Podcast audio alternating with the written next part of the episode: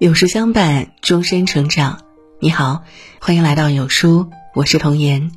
今天为大家分享的是，长大后不孝顺的孩子，小时候都有这四个特征，希望你家孩子一个都没有。昨晚一回到家，就看到一群亲戚坐在我家，大老远就听到我妈叹气道：“哎，养了个白眼狼。”这头姑姑边抹眼泪边打电话边倾诉。只见电话那头的表弟怒斥道：“别人家儿子结婚买车买房，你们能做啥？”姑姑哭着诉说道：“我已经把家里所有的存款都给你了，就只有十万元。当初为了供你上大学，我们家其实就欠了很多外债，这几年钱都用来还债了。”听完这话，表弟反而呵斥道：“你看我那些朋友，别人爸爸给买几套房，你看我有什么？”父母辛辛苦苦养育的孩子，为何如此不懂感恩、不知孝顺？听我妈说，表弟从小就很自我，爱攀比，别人穿名牌，那父母也必须给自己买。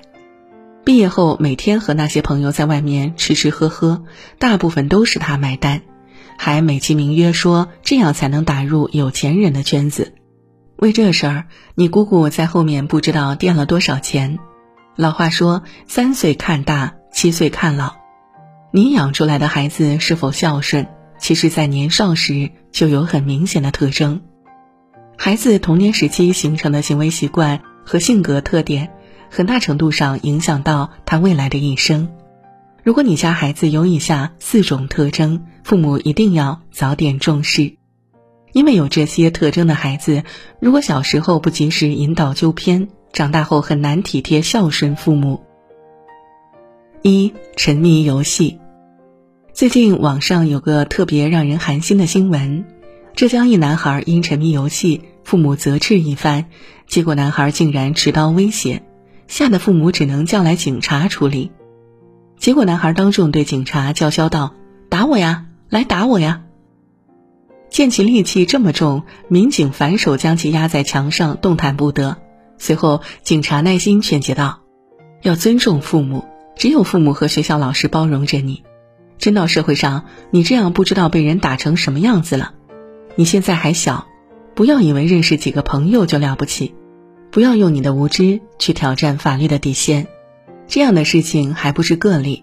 七月十三日，台州一男孩因沉迷网络游戏，花了好几万元，与家人争吵后要跳河。五月十九日，十五岁男孩沉迷游戏，花八十万打赏女主播。中国青少年研究中心发布《中小学生及家长网络游戏认知与态度研究报告》显示，孩子沉迷电子产品与亲子间关系密切相关，亲子关系越差，越容易导致孩子沉迷网络的行为。为什么孩子会游戏上瘾呢？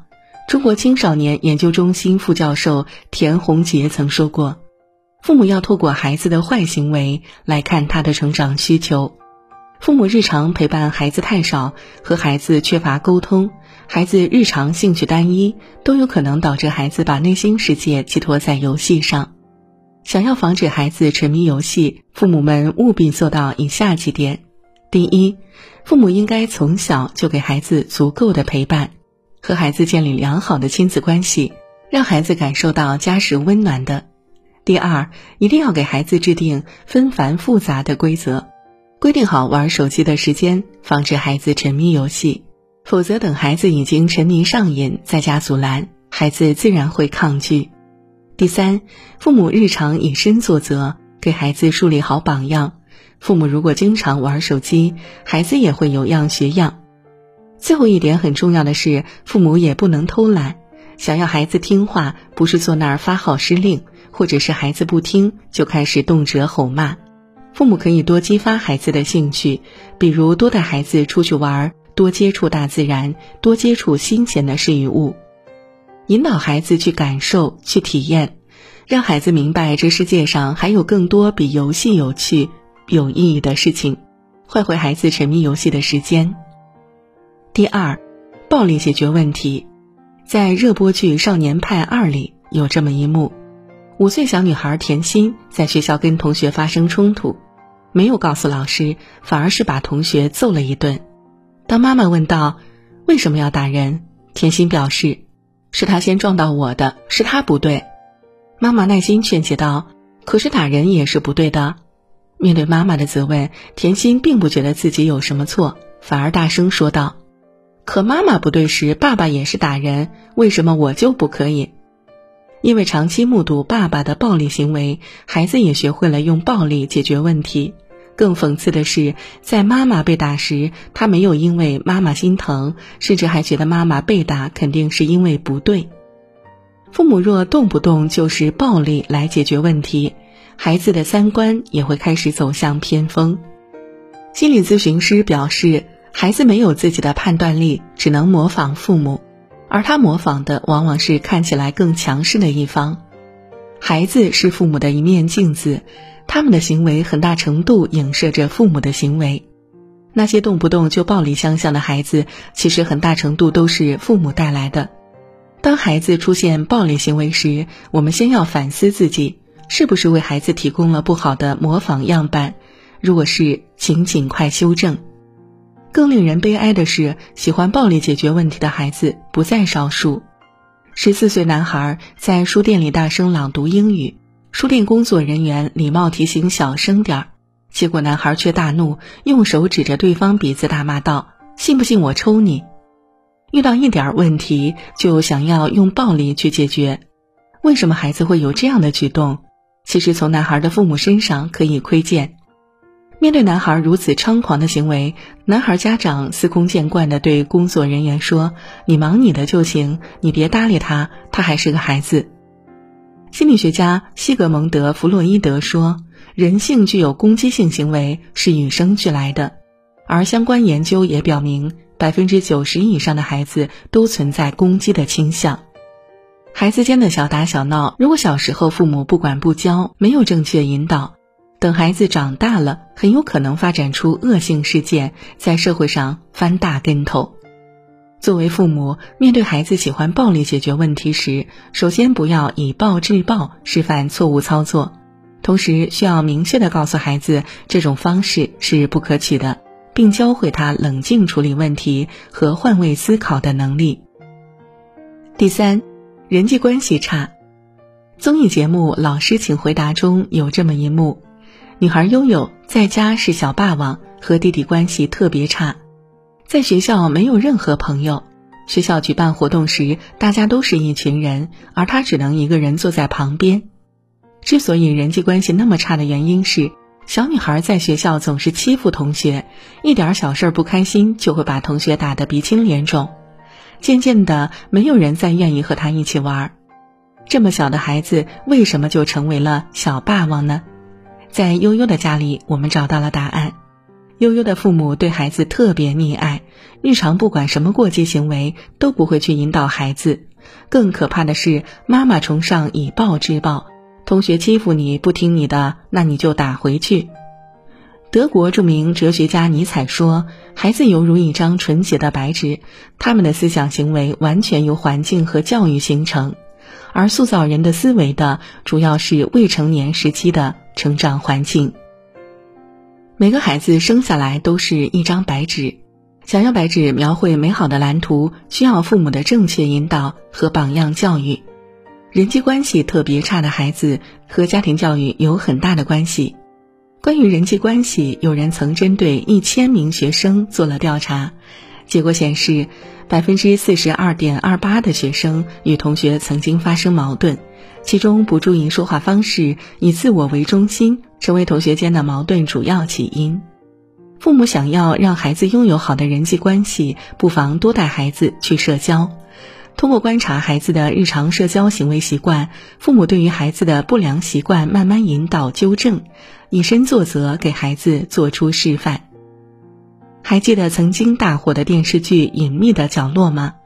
男一朱朝阳年年成绩第一，在妈妈眼里特别乖，但这样优秀的孩子在学校却和同学们关系特别差，没有一个朋友，被同学排挤欺负。当老师向妈妈反馈这个情况时，妈妈反而说：“小孩子不需要朋友，成绩好才是最重要的。没有谁不需要家庭的温暖，不需要朋友的关心，孩子也一样。父亲的缺席，母亲只关心成绩。”时不时向孩子控诉我做的一切都是为了你。这样压抑的氛围以及内心对爱的渴求，让朱朝阳为了一点温暖开始铤而走险。你说朱朝阳的妈妈不爱他儿子吗？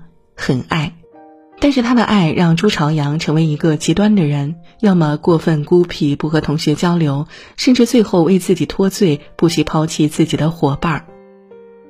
朱朝阳的妈妈忽略了。想要培养一个优秀的小孩，除了关注成绩之外，还需要去洞察孩子的内心、日常性格和行为习惯。联合国教科文组织国际二十一世纪教育委员会提出，人际交往能力是教育的四个支柱之一。儿童早期的人际交往技能、交往状况，会深深影响其未来的人际关系、自尊，甚至幸福生活。作为父母，需要特别注意自己的言行以及习惯对孩子人际关系的影响。